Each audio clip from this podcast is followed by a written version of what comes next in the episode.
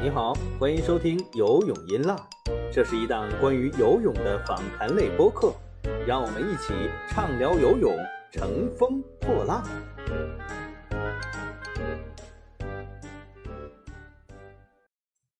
各位游泳音浪的听众朋友们，大家好，我是张斌。然后我们这一期节目依旧是在播客公社的棚里录制，请来了我们的老嘉宾狼哥，欢迎狼哥。嗯，大家好，我是小狼。我狼哥戴着耳麦还是很一本正经的啊。这期节目我们聊点不正经的，不是不正经的，是聊点轻松的吧。就是我们这个节目做了，算到今天呢，已经是一年，整整一年。中间呢，确实也有停过一段时间，比如说奥运会的时候啊，因为大家工作都比较多，所以奥运会的时候我们是没有办法正常更新的。然后我大约算了一下，差不多不到五十期，也有四十多期的样子。呃，狼哥是我们这个节目除了我之外，呃，出现频率最高的嘉宾了。谈谈你这一年的感想吧。一年的感想就是。我感觉很有趣儿做这个事儿，因为实话实说，做这个东西目前来说是没有任何收益的，不是没有钱。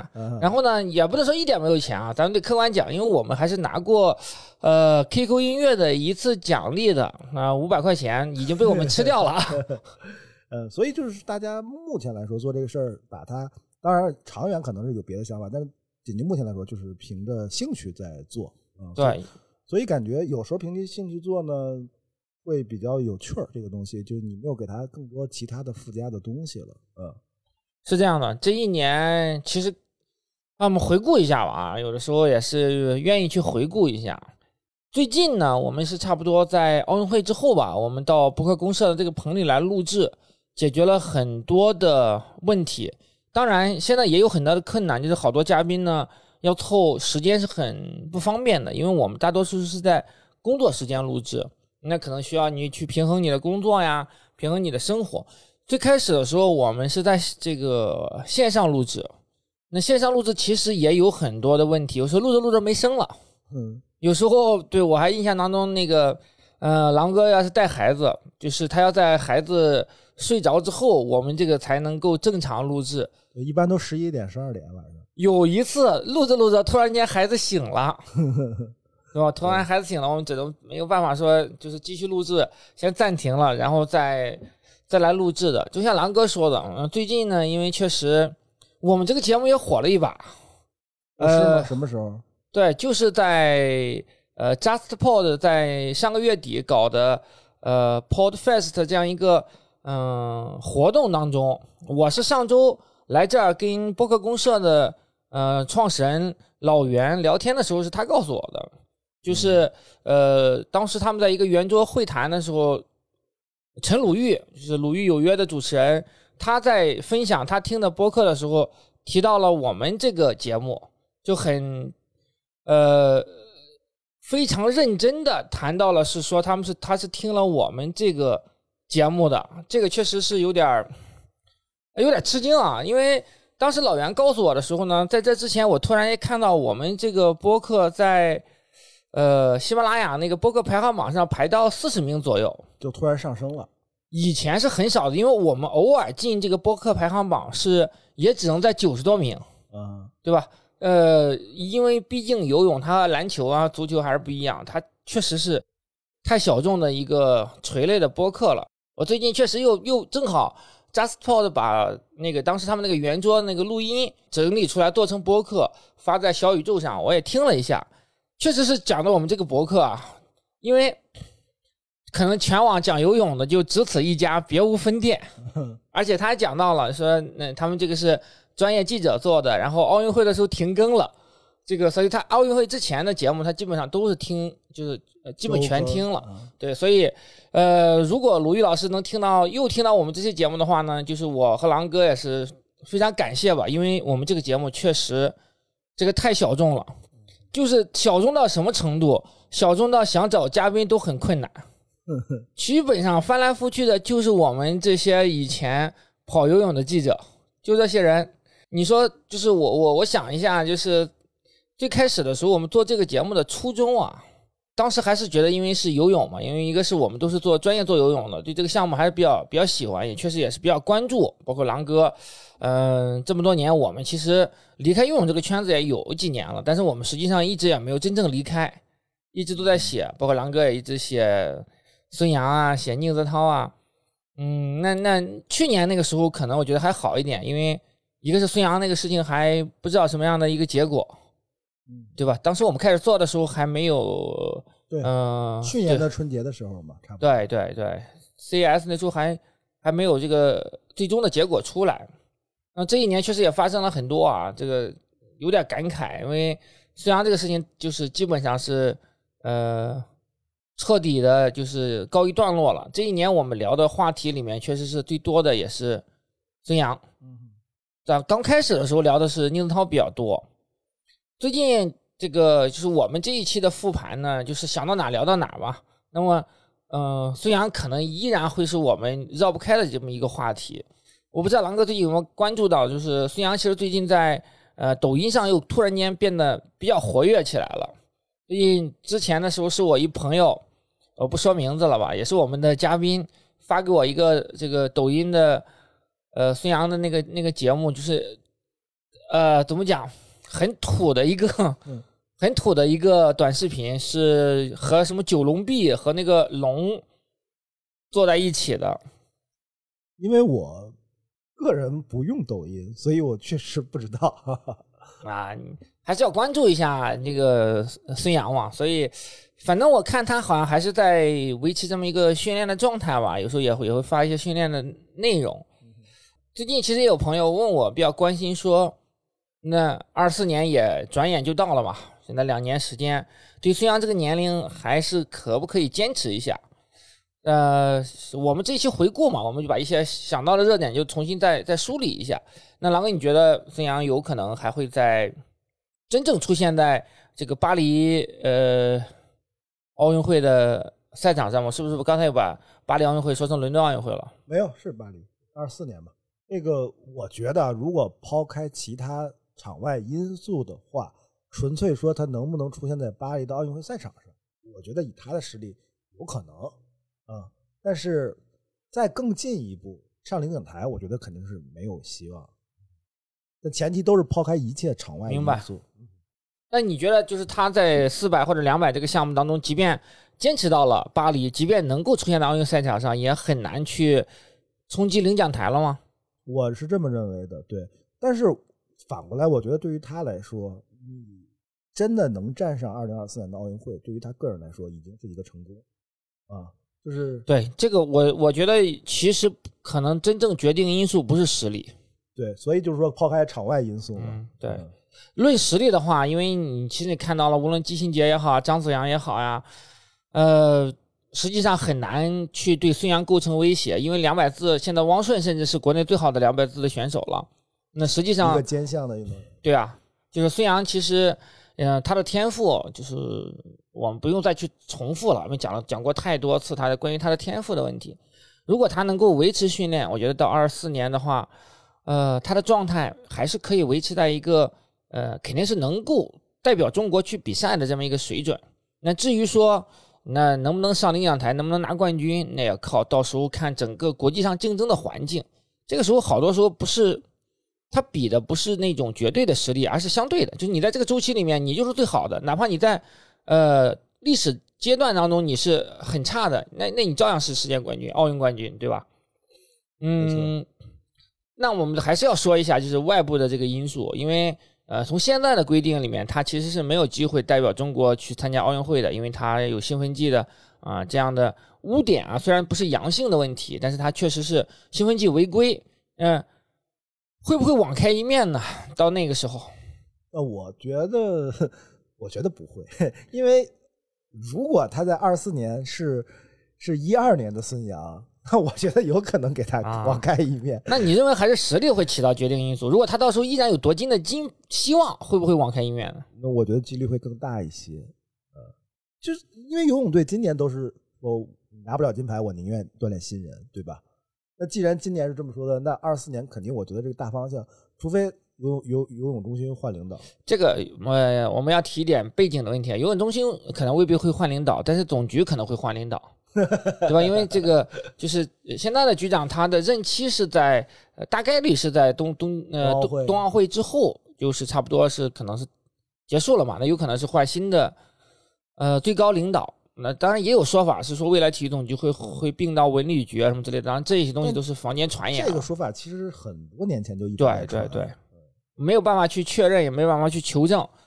呃，甚至有说并到教育部的，对吧？对对对，是有这么说法。但无论怎么样嘛，我觉得也取决于他到时候的实力的情况。呃，当然有没有一种可能，我我觉得最近嗯是一个。体坛周报曹雅琪老师就是也来过我们节目做客，他提到的有没有可能再减刑，在这个过程当中再做申诉，然后他的禁赛期缩短到呃二零二三年，就正常来讲，他应该是二零二四年五月三十一号他的禁赛期截止嘛？那如果这中间有有没有可能啊？当然这种情况是存在的，因为有的时候是会运动员他的一些上诉啊，呃会获得一些谅解啊等等，嗯。虽然目前我们得不这个只是一个猜测啊，这个没有任何的消息证明他有可能会减刑，也没有说我们了解到他正在做这方面的工作。但是从常理上推断的话，获得减刑是也是有可能的，因为好多时候无论是 WADA 也好，无论是这个国际奥委会也好，他也是考虑说运动员的呃对运动员运动生命的一个尊重吧，有的时候会出现一些呃减刑这样一个情况。但是，即使出现那个减刑，我我认为就是没有什么实际上的意义，因为就像咱们刚才说的，限制你参加代表中国参加比赛，不是你的实力，也不是禁赛期，而是这个污点本身的存在，你存在过，对吧？那而且实际上，我们国内没有一个太过统一的面上的标准，没有标没有这样的标准的。对你，你比如说，就游泳这个很很有名的两个人。这个欧阳坤鹏就再也不啊，是他是终身禁赛，而且是呃宁泽涛就可以有，宁泽涛和孙杨都是有过兴奋剂这样的呃污点吧？对，然后他们其实都是后来参加奥运会是没有什么障碍的。这个这个里面它是有一个就是约定，我我认为没有是一个一个形成文字的这么一个规定，就是一年够不够大，是不是？不是，就是 禁赛期够不够一年啊？因为无论是宁泽涛也好，无论是呃。孙杨也好，他们当时的竞赛期都就是说没有超过一年，那没那么严重本身。对，那你欧阳坤鹏的话是呃终身禁赛，呃，包括后来这个呃上海这个小姑娘，呃陈欣怡，对陈欣怡她是两年，嗯，所以嗯，但是也并不绝对，因为我记得之前嗯记得举重运动员就是零八年陈谢霞她不是中国首金嘛，她参加奥运会之前她战胜的对手。呃，最主要的竞争对手就是杨炼，杨炼是个湖南姑娘，嗯，她当时也是，她她跟宁泽涛的情况是非常相似，也是在非常年轻的时候，青年队是是比赛的时候出现过呃阳性的事件，禁赛期可能我记不太清楚了，但是也应该是不超过一年，他们的情况是极度的相似，可能是半年，也可能是一年，呃，但是后来就是因为说他是有兴奋剂。呃，但是举重又不一样，举重的内部的这个犬牙交错的利益就更更复杂。对对对，没错没错，这个就是我觉得规定嘛是死的，人是活的，到底是能不能参加，你总可能会找到合适站得住脚的理由。你想让他参加，他就能参加。对，就是这是比较直接的。就是我以前一直说的，就是一四年仁川亚运会这个嘛，按照选拔标准，孙杨不能去。是的，是的。那最后，最后人家我们综合，关键是都已经拿完冠军之后，我们才知道，对对吧？你当时在选拔赛的时候出现了阳性的事件，而且就是在全国那个比赛当中赛后的查出来的，对啊，你对啊，当当时亚运会完了以后，咱们再返回头去游泳中心采访，那人家给我们的答复就是，我们从来没说一场定胜负啊，对，我们是综合评定，是是是，所以说你谁掌握了话语权，嗯，谁就有解释权，对，所以这个这个。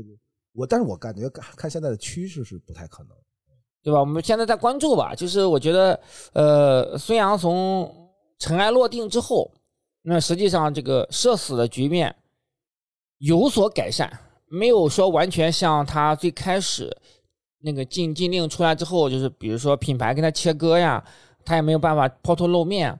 那他现在我们也没有看到他有什么商业活动啊、商业代言什么的，这可能比较难。但是至少说他在抖音上还是比较活跃的，包括呃东京奥运会期间他在抖音上也做了一场直播。呃，最近呢，抖音发的我觉得我还是比较频繁的，因为我我虽然没有关注他，但是也经常会在推荐里面看到他，可能这种感情上的联系是不会中断的。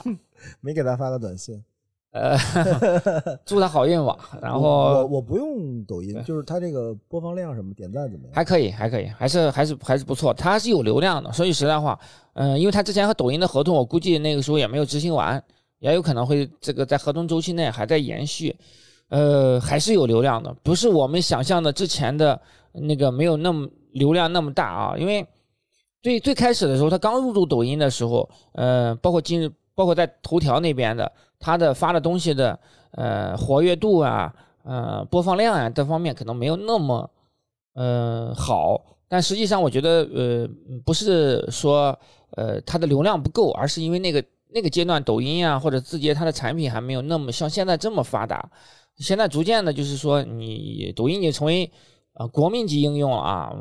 反正我觉得现在用的人很多。然后狼哥确实是 特立独行，非常非常好，值得给你点赞。因为抖音确实比较耗时间，比较杀时间的，还不如听听我们播客有营养。因为我觉得我的时间已经很碎了，我不想再把这些东西变得更碎。我需要整块的时间去做一些事情。对，就是拉回来说，呃，确实还是可以。它在抖音上还是有一定的这样的一个播放量啊，还有啊这个热度的。那，嗯，我觉得它未来可能会逐渐的会好一些吧。是公众还是会逐渐淡忘一些事情，然后对他来说，他毕竟是奥运冠军，他毕竟没有说被钉在这个兴奋剂的耻辱柱上。所以说，我觉得他呃未来可能商业活动啊，或者是代言也未未尝不可，也有可能会继续在做这方面的事情。那我们，即便我们就就事论事，我们在很多时候呢，可能说的一些话对他不是特别有利，但并不代表说我们就就恨不得你你就被踩在脚底下，再被跺上两脚那种。我们也不是说判你不好，关键是孙杨不好了，对我们没有好处。对我们，我们实际上就是说，孙杨好，我们跟着好。你做了错误就要承担责任，这个是我们一直强调的这样的一个。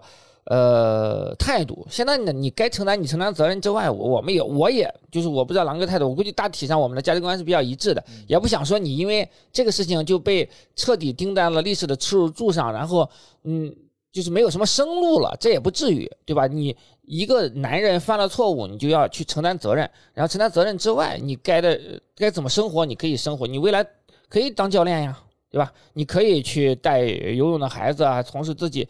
呃，热爱这个事业，我觉得不要说一棒子打死，都已经从乡长变成三胖子了，我们就不要再当头再给一棒子了。所以我就觉得，果孙杨真的去当教练的话，我觉得是最能证明他对游泳事业热爱的一个一个例子。为什么？就是因为游泳太苦了。孙杨是从游运动员时代为什么出色，就是因为他刻苦，他已经知道这个苦了。如果他还能再去当教练，那会更苦。那他是真正的对游泳事业的热爱和奉献了。就之前了解到，他确实还是希望能未来能开一个游泳学校的。而且你像，但是开游泳学校跟去专业队当教练还不太一样。专业当教练，我觉得也是要看运气，就是看你手里的苗子有没有说突然间能够，呃，在国家队或者是说在国际赛场上有比赛的话，那你肯定要在国家队去带他嘛。这个东西可遇不可求，因为。有没有好苗子这个事情，呃，也是撞运气的。没有多少人像朱志根这样能手里一直有很好的这样的一个苗子。当然，你逐渐成为名教练之后，有很多好的苗子会主动来找你，这个也是存在的。好，我们孙杨这一趴我们就聊到这儿吧。这一年聊了已经够多了，然后嗯，聊的第第二多的一定就是宁泽涛了。嗯，宁泽涛去打高尔夫了，我不知道狼哥最近对他有没有关注。我好像在哪个新闻上看见来的，呃，没太关注，但好像看见这条新闻了。对他的高尔夫前景怎么样？预计一下？那这这这没什么可预计的，我觉得，因为高尔夫其实不懂的人可能觉得没什么，但还是挺挺难的吧。但你想想，那个他现在也是在打一些那个呃 CLPGA 的比赛嘛，就是女子中巡赛，呃，有没有可能打职业吧？我们就说的一个聊的直接一点，女子中巡赛，对他他是以男子的身份去参加，因为因为这个是以特邀的身份嘛。啊，那就是嘉宾那种是吧？对，这个打着玩嘛。呃，但当时邓乐军就是以前国安和鲁能的名宿，他是后来是转成职业了。当然呢，因为你高尔夫啊，我们我以前是也是专项高尔夫记者啊，所以稍微可以普及一点。高尔夫职业是什么？是有一个资格考试，你达到这个资格考试就转到职业了。转到职业的意思就是什么？你就是可以靠这个吃呃挣钱了。但不代表说你转到职业就有多高的水准，因为中国的整个这个高尔夫，嗯。是一个，它是比较大的一个体系嘛，有水平高的，比如像李浩彤啊、吴阿顺他们这种，可能在欧巡啊都能拿冠军的，也有很多，就是实际上是已经是很难参加很正式的比赛的。他虽然是职业选手，比如当当年邓乐军就是，他只能去参加像沃尔沃中国公开赛的资格赛，不停的打资格赛，看看能不能拿到这样的相应的积分，或者是说排名能够进到正赛里面，这个。呃，在那个年代呢，就是比如说邓乐军这种半路出家的很多。其实我们也知道，你像呃梁文冲，梁文冲，对他最开始的时候，他是在球会里面的球童，对，所以他们很多时候在球童，包括后来这个张新军也是这样的情况。但现在不太多了，像李浩彤啊，他们这种后后来的这些从小专业练，对，都从小专业练的。那实际上宁涛现在有这种可能性，就如果你考到了这个嗯专业的资质。但是你想在这个领域里面取得成绩，取得好的成绩，我觉得，嗯，基本上不太可能吧。打打业余比赛，但是有一点我觉得是好的，就是什么？这些职业运动员啊，专业运动员，他们转型打高尔夫之后，哎，成绩都不会特别差。嗯，我当时在新京报供职的时候，我们搞过一个内部的呃业余比赛，也请了世界社会各界名流来打高尔夫的比赛嘛。当时拿冠军的，你知你知道是谁？赵宏博。他那时候刚刚退役，也就八个月吧，不到一年，他就，他以前打吗？以前也不怎么打。你想想，你他当时那时候备战奥运会，你要拿冠军的，能有能有多少时间去练高尔夫呢？但是运动员他打高尔夫，呃，我觉得除了那种啊，你像 姚明啊，像奥尼尔他们这种篮球的是难度比较高的，因为它是协调性的问题。但是其他项目的，你比如说赵宏博他是练花样滑冰的，那宁超练游泳的，他的这个身体的条件、协调性。包括他对运动的理解，都还是有很大的帮助的。然后，所以他还是这个能够很容易，呃，在这个领域里面取得一些成绩。但是说实话，你在业余比赛里面拿个冠军，和你到职业赛场上真正想取得一个成绩，那是两两码事儿，天壤之别。对，而且这个职业的高尔夫。对于体能的需求也是很高的。那一打不是说打一场，对吧？不是打一天，都是连续的。就跟就跟你足球运动员、游泳运动员要要做这种专业的体能的储备，就像大家看那个那个谁，哎，张雨霏夺冠以后看那些视频，他要做引体向上的、负重的这些东西，不是说你只练游泳就 OK 的啊，他也是有一个成套的一个备战。完全不是，是个系统工程。对，它是系统工程。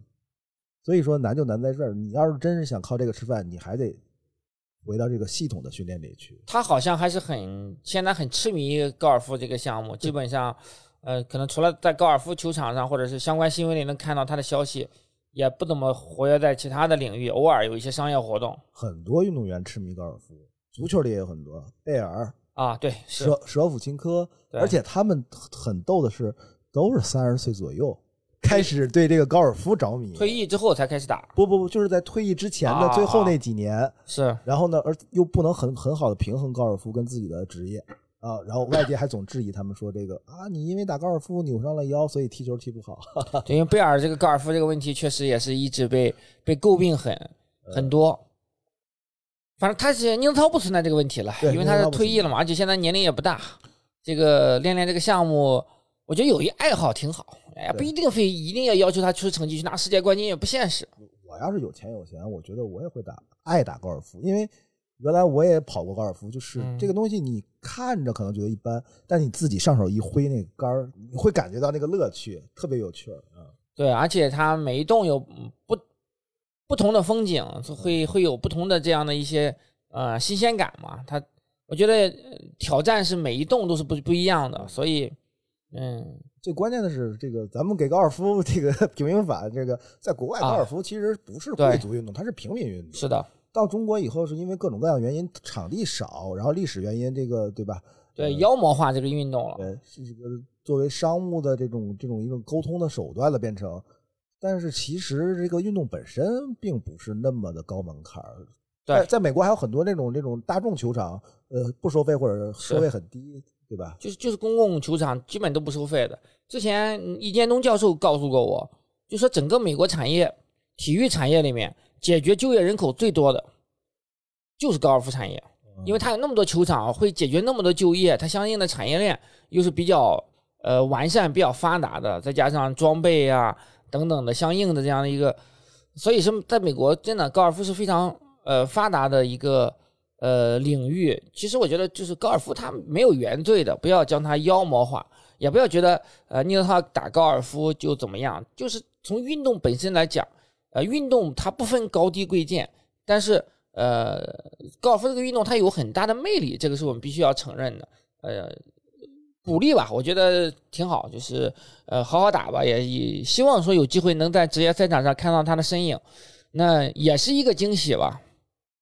而且我多说一句，高尔夫这个就是高尔夫跟滑雪，我觉得是最适合做这种所谓的体育旅游度假的项目。对你到那儿就待着，这特别适合老外的这种理念，对吧？对你不可能到一个地方天天踢足球，天天打篮球，那你可以专门去滑雪，然后专门去打高尔夫。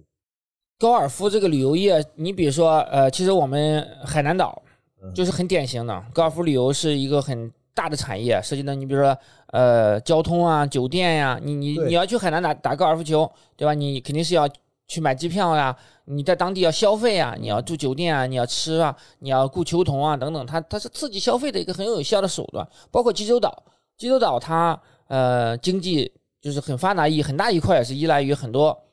就是也不管是韩国人了嘛，日本人、中国人也都会去那边打呃高尔夫球。在疫情来临之前啊，现在可能受影响多一些，这个就不不太了解了。好，我们宁涛这一趴我们就聊到这儿吧。然后还还狼哥还要展开一下嘛？就他们俩在奥运会的时候很莫名其妙的都上了热搜第一，你有有关注吗？有什么要要要要讲的吗？呃，我关注了这个事儿，就是。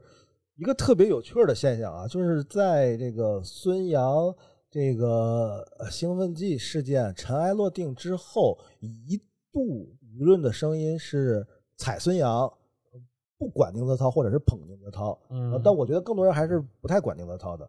然后到奥运会的时候，突然这个反过来了，就是有有有开始唱反调的了。然后就是变成宁泽涛那么无辜吗？然后。对，成规模的，我很吃惊，而且还有那么几个上热搜了，嗯，还有那个 B 站的什么一些视短视频的，这个也是流量很高，几几百万的。就是我我看完了以后，我的感觉就是，如果我不是一个业内人士，我会觉得哇，说的好有道理。对啊，这宁泽涛他他他装什么小白兔啊？对这个事情，我咱们展开说吧，聊到这儿就展开讲一讲。其实我不太本来不太想再去聊这个事儿的，因为。我是觉得，其实，在在奥运会那个阶段，舆论风向对呃宁泽涛是不太有利的，对，导致了呃很多人会觉得你宁泽涛当年在国家队你不参加二百米接力，就你这个是不服从国家队的管理，呃，包括你私自代言，你是呃对抗集体的的这个利益啊等等。那但是呢，我在奥运会期间写过一篇相关的文章啊，写过一篇相关的文章，呃。就专门讲这个事情，但是后来好多宁泽涛粉丝留言，他们反而认为不是，他们认为整个这个热搜事件是给宁泽涛平反了。我不知道他们是从何得出了这样一个结论，他认为就是帮宁泽涛帮宁泽涛拨乱反正了。反正我我得到的信息不是这样的，包括我们在媒体圈的反馈，一定是反馈来的是说舆论对宁泽涛变得更苛刻了，就是就是大家普遍会认为你不爱国啊，或者说你不。这个热爱集体的利益啊，你为了自己，呃，做了一些事情，包括你尤其洗白了，对啊，包括你接力的那个，呃，那个项目项目的问题，其实我们是很清楚的，对吧？嗯，当然，这个在那个阶段，很多媒体人其实也是会也在质疑宁泽涛，说你为什么不去参加一下接力这个这个机会？那中国当时是呃男队满额去里约参赛，因为最后四乘二没有获得呃奥运资格嘛。所以说，到底是怎么样的一个舆论风向？我觉得这里面确实是存在有偏差的。我的认知，我觉得和宁涛粉丝的认知是不一样的。可能他大部分他们的粉丝都觉得，呃，整个奥运热搜这个事件对宁泽涛是个好事儿。关键是舆论场现在是很混乱的，就是很可能你们所谓的这个热搜事件，但是在这个热搜里边，你们看到的是不太一样的东西。对，这个是是有可能的。嗯。我相信我刚才提到的那个 B 站的那个是那一篇，如果大家看到的话，没有人会认为那是给那已经是明面上的攻击了。对对对对对，嗯，是有目的性的，我还是感觉绝对绝对是有目的性的。而且这个呃，这个短视频 UP 主有一些他的挑逗情绪的能力是很强的啊，一配这个画面，然后他这个很快的语速啪啪啪一说啊，很上头。我我当时看完感觉就是。我差点，我差点信了。你想想，连你都差点信。对，说句实话，如果我们不是说专业做游泳项目的记者出身的话，我们对很多事情，如果你只看舆论的东西，你的认知完全是会会被带偏的。没错。所以，所以我觉得我做记者这些年，以前做记者这些年，最关键的不是让我知道了什么内幕，而是让我知道了不要轻信别人的判断，对，不要轻信情绪。没错，因为有很多内情是你外人永远无法掌握的。我们得到的信息可能比你很多的呃粉丝得到的要全面多、立体的多。只不过有很多东西是我们不可能知道什么全部都说出来，我们见了什么人也不可能全部都告诉你们。但我们的一些这个对于内幕的，对于整个里面的呃。相应的这个实情的掌握，就当然你说百分之百就就了解这个真相也是不可能的，但我们可能获知的信信息是会更多元一些，所以我们的判断可能相对来说会呃更呃能站得住脚一点。不不要轻易给人贴标签扣帽子，就像刚才说的孙杨，我们也说。我们能说现在孙杨是好人或者坏人吗？我们不能下这样的定论，是是，对吧？对，我们只是可以说他在某一件事上做的是就事论事，一定做的就是哎，而且我我始终讲的是，也不要因为呃一件事情就把一个人就是定性了，贴上标签了，就你就是不爱国，或者说那如果你总是以偏概全的话，那每个人都可以找到自己的给自己辩驳的角度。你比如说喜欢宁涛的人可能会会觉得宁涛受了很大的委屈。那讨厌他的人可能会觉得你当时不代表国家参加这个四乘二接力就是你的问题。实际上，我们一定要就事论事，去真正的去分析说当时是为什么没有去参加这个比赛，这样的一个你做一个综合的判断，对吧？不要是因为一个表面的情况你就去呃得出了一一个一个结论，然后你按照你的结论形成一个思维定式。实际上，最大的原因，我认为是绝大部分的人他连迈出这一步自己去搜集信息都没有。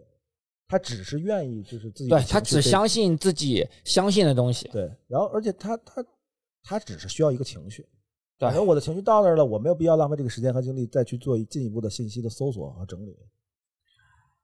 啊，是啊，所以尤其是现在真相已经石沉大海了，你很多东西没有办法说完全能理得清，对吧？你这过去这么多年了，好多呃，前段时间，那么正好说到宁泽涛这个事情，说到一个蒙牛的故事。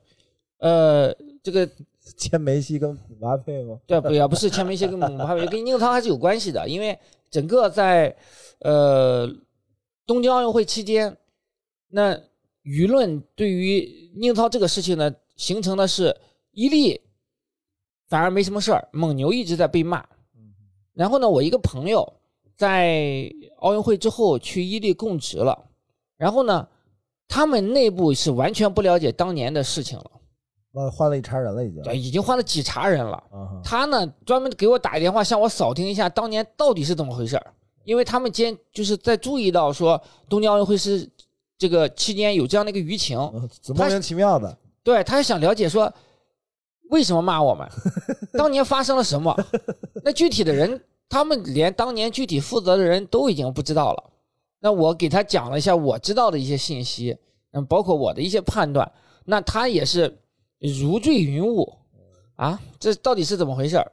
就是甚至是说他是来找我要扫听消息的，这个真的是，呃，很莫名其妙。那当然，我们我我向来是说关于蒙牛和伊利它比较敏感的一个话题嘛，我们不去做更多的这样一个判断，我只是说陈述我们了解到的一些东西。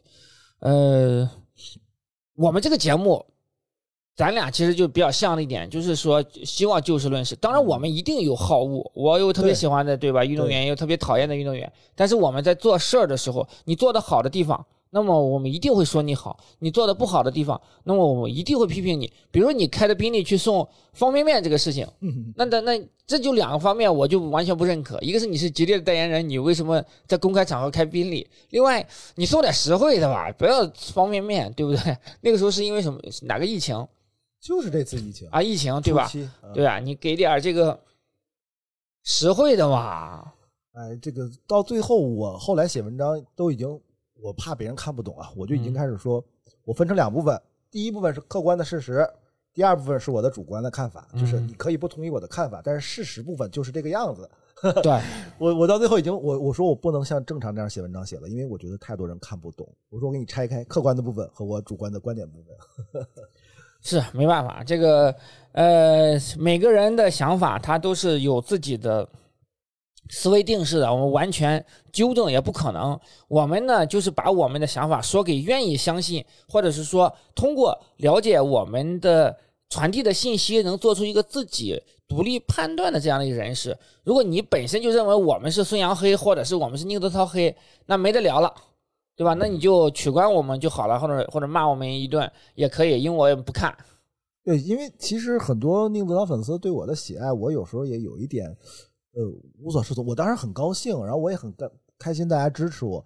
但但但是就是，就就是弄得好像就是我是孙杨黑一样，就其实并不是这样。我我我确实是孙杨黑，但问题是，但问题是那是我的观点，对吧？对，那观点是主观的，对对对，事实是客观。我但我不会去造谣。然后呢，我支持宁泽涛也不是因为我是他的粉丝，是因为我认为这个事儿就是不对的，对吧？我们是从出于说对于事实的判断来出发的。说说白了，如果这个事情发生在孙杨头上，对，那么我们也是一样的。对，我们的你你初期你不就支持孙杨吗？对啊，就是因为当时什么什么博士饮料，张博士茶饮料，饮料对啊对，那张博士茶饮料 还不知道现在有没有这品牌了？没了没了没了，对比较搞笑。反正当时是莫名其妙的一个呃饮料品牌。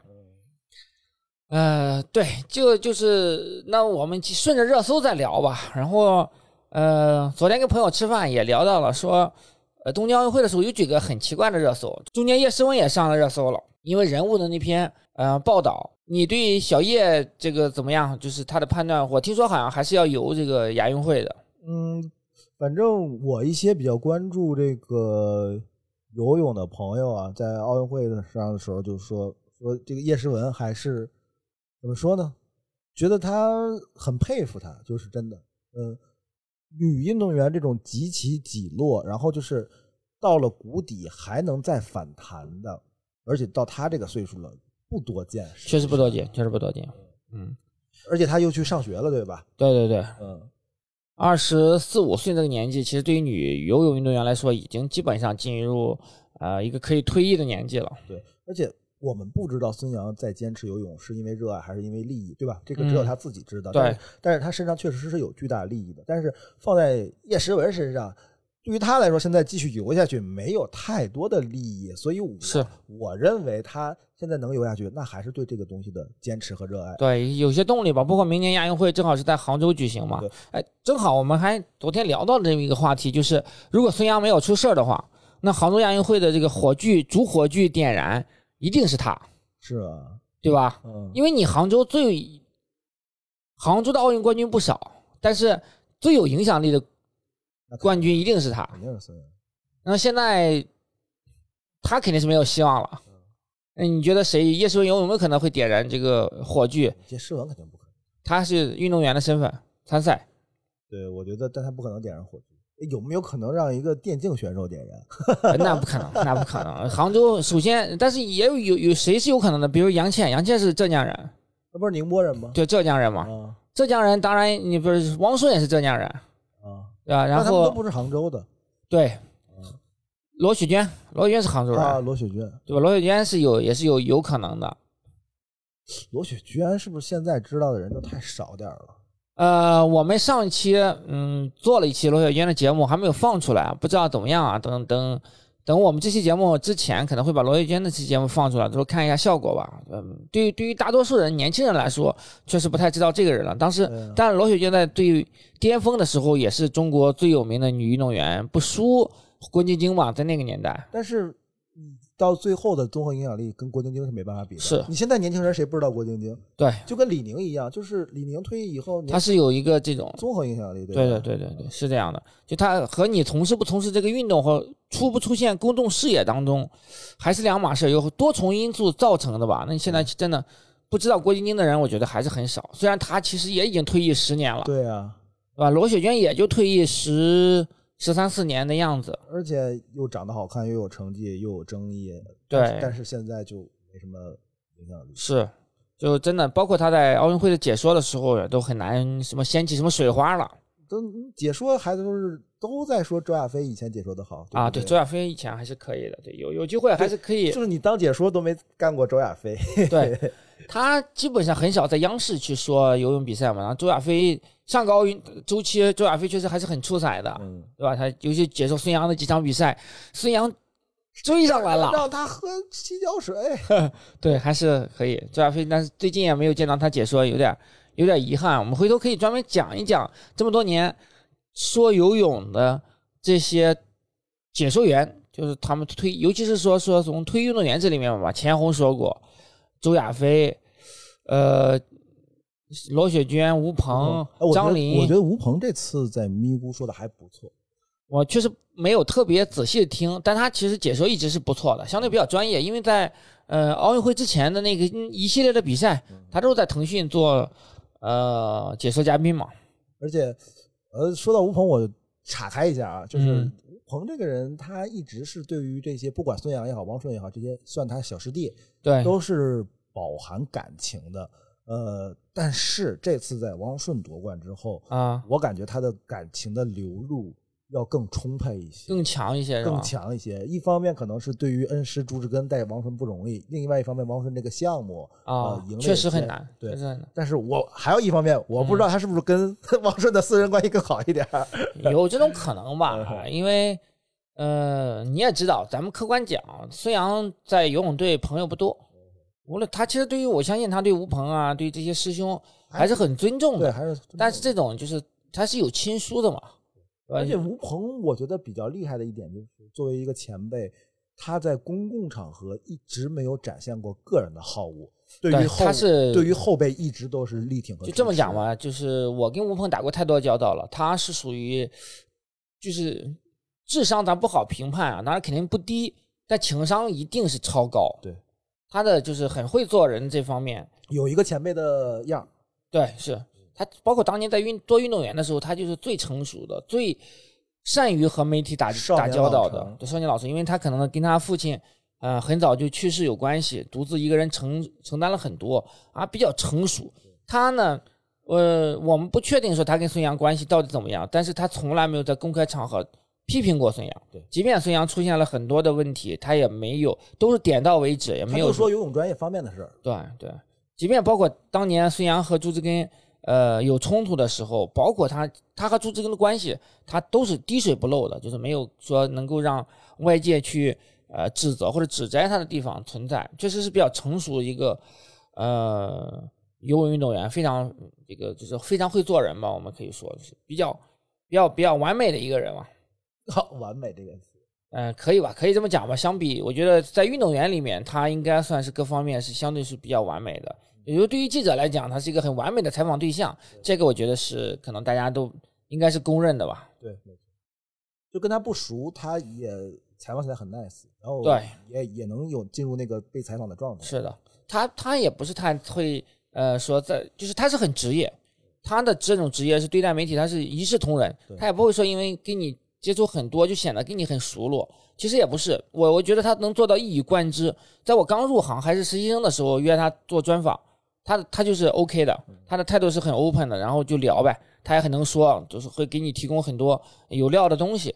那等到很多年之后，上海游泳世锦赛的时候，那我们已打交道很多年了，也已经做过很多次采访，那你约他采访也是一样的。但是呢，这种也也并不会显得有很亲密，还是很有很分寸感、很距离感的来和你沟通、和你去聊这个事情。这个是，但有的人就会管你叫兵哥，谢谢我。不不，主要是狼哥。然后，你像我们这一年的话题，可能是这这几个人就占据了最大一部分吧。那后边就是张雨霏和和汪顺了。嗯，呃，关于他俩，其实没有什么特别多可说的了吧？现在也确实最近话题也很少。嗯，我们上上次做节目说他们俩，我觉得还在有热度，但这一次的话，我觉得热度就这还不到一个月的时间，基本就彻底没，也就一个月的时间吧。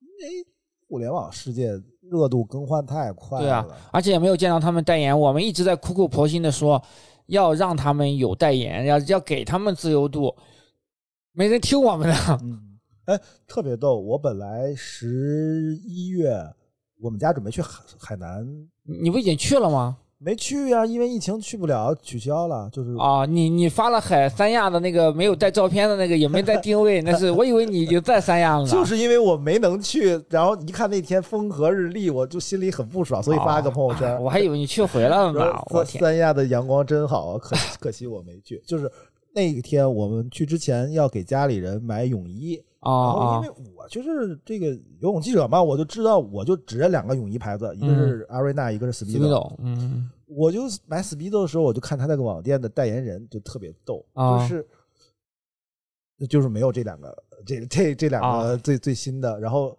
阿瑞娜那边也从来不走这个这个这个路线啊，所以我就觉得。很荒谬哦，Speedo 还签了好几个中国少年游泳国家队的小孩儿，特别小的小孩儿，是吧？我就觉得简直是他是国家队的赞助商，他也是中国队的赞助商。对，但是就是莫名其妙，你我都不知道那些小孩是谁，那你告诉我，你摆出来有哪个公众会认识吗？对不对？对，这个确实是呃最新的消息啊，他们现在经纪约都是签在中体，嗯，中体经济那边。但是目前反正我们还是没有看到说，呃，他们个人代言的一些东西出来，热度逐渐在往下走了。因为马上冬北京冬奥会到了，那冬季项目的运动员的热度，你像现在谷爱凌已经很火了，对，那冬季项目的包括以前的知名运动员，像大杨洋啊、王蒙啊，他们现在其实呃商业活动都已经非常满了，所以没有办法。包括你最近可能电竞，人家又有一波新的热度啊等等。嗯，电竞这个我插一句。我也不玩，我也不看，我是不是太 out 了？其实我我我我很年轻。你 对啊，你作为一个准九零后，你活得像一个七零后。我八九年的，那个我老婆说我，反正唯一像年轻人的爱好是爱看电影，剩下就是抽烟、喝茶、看球、看球、听评书，偶尔弹弹琴，呃，看看书。可以可以，文艺青年。呃，但是就是，所以我就更不愿意去看抖音什么的，就想干的事情很多，没有时间交给这些事情。对，确实，狼哥是生活还是很丰富多彩的啊。呃，后来呢，就是我们后边其实也逐渐的开始聊一些跳水的东西了。就是在奥运会之前，我们这个节目定位叫游泳音浪，但其实游泳中心是包括游泳、跳水、花样游泳，最开始还有水球，现在把水球给给拿到，呃，水球已经划出去了，划到小球中心了。我都不知道。对，现在小球是属于小球中心，呃，不是水球是属于小球中心。什么时候划的？这个这个周期之内啊，这个周期之内，原来因为原来叫做水球花游部，水球花游部是在花游这个下面管，对，于于力管这两个项目，对对对对，于老师也是这个狼哥当年比较关系密切的采访对象，好朋友。哎呀，所以就是好多好多事情就是变化太快了。那跳水呢，我们聊了几期，不太多，就是浅尝辄止吧，嗯。因为说句实话，因为全红婵热了火了，嗯，昨天有一个朋友，嗯，在聊起来，我我跟你说到了，呃，谢思义，他问我谢思义是谁，就是因为在东京奥运会已经成绩这么出色的跳水奥运冠军，可能在公众的认知当中，不是在业内，呃，还是缺乏那么多的这个认知的，知名度还是有限的。我觉得咱们现在去街头做个调查，说你能说出几个这一次奥运冠军，中国奥运冠军的名字？我觉得可能大多数人说超不过三个，呃，差不多，而且也而且重合度可能非常高，就是翻来覆去那几个人，全红婵呀、杨倩呀、汪顺、张雨霏，对啊，然后可能陈梦啊，相对好一点。你是羽毛球的奥运冠军有谁能数全的？我觉得可能真的不多。对，因为在那个周期里面，冠军密度太高了。你在那个时候如果不能够脱颖而出，你的热度很快就会下来了。你能说出那个赛艇四人奥运冠军的那个名字吗？我我我我不知道，但是是不是有一个山东姑娘？还是那还是双人的那个？反正是有一个是，反正是有一个有山东姑娘的，我记得我看新闻。对对，有山东有一个是是我们山东姑娘，好像还是挺挺。但具体是双人的还是四人的，我也记我都记不住了，名字就更别提了。对，所以这个真的缺少很多像我们这样的节目。我们回再回到我们节目本身啊。那我估计你要开个游艇音了，赛艇音了，你连一个嘉宾都找不着。我陈思彤，陈思彤可以有，至少有陈思彤和曹雅琪老师两位还能够评评评论一下。那真的就是呃，体育相对在播客这个领域里面，体育相对就小众。那在这个小体育这个领域里面，那综合垂类就更别提了。我们这个节目独树一帜的原因是什么？你可能现在有咱们说体育播客里面，主要的是讲篮球的，比如杨毅啊，比如管维佳老师他们几个做的那个篮球的播客节目，足球的也很多，詹俊啊，而且草根的野生的这个足球节目，啊，包括两个姑娘做的那个从球说起啊等等，足球类的也是非常多的。那除了足篮之外，综合这里面就是跟马拉松相关的有一些，包括之前我们一朋友也是因为播客做播客认识的嘛，张楚做的铁三的那个播客也是比较，他那个更小众，但是可以归到整个的呃大的粘性会很高，对大的这个就是这个跑步类别里面嘛，马拉松相关的有一些，其他的还有吗？应该就是没有了。你整整个的有没有做拳击的？有没有做羽毛球的？羽毛球可能有，你不知道。我觉得乒乓球好像有个乒乓无双，但好像不是讲乒乓球的，就是就是就是很少很少。因为这种综合性项目，它本身的关注度就是极低的。你包括我们现在，我们找话题都费劲了，没错，是吧？所以我们希望孙杨好啊，我们我们才会有话题。对，因为我们这个节目之所以我们一直能做，就是因为这孙杨和宁泽涛在这个。上一个周期里面，他一直是有热度、有话题的。那最开始的时候，说句实话，我们的计划啊，我的计划实际上是想的，在呃全运会之后，游泳一浪我们就这一季就就结束了，我们就不做了，因为我们可能未来的播客内容是会更呃更广泛一些，可能聊一些我们喜欢的话题，当然也可能会涉及游泳，但是我们可能会往体育产业啊，或者是整个大体育的方向里面去做。就是是狼哥也都比较了解，我们可以聊得更宽泛一些。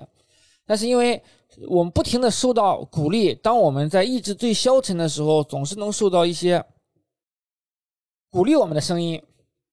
这个就比如说我们刚开始做的时候，呃，也没有什么太多听众，也没有什么太多流量，也没有什么太多动力。突然就是播客公社的这个杰西卡，就刚才给我们开门这个姑娘。她突然间就找到我，她就是说他们在做一推荐，就是他们播客公社在推荐一些新的播客，他们听到了我们这个节目，想推荐一下我们，还做了一点简短的采访，那会让我们也觉得，哎，我们这个东西还是有人在看到的，还是有一些动力的。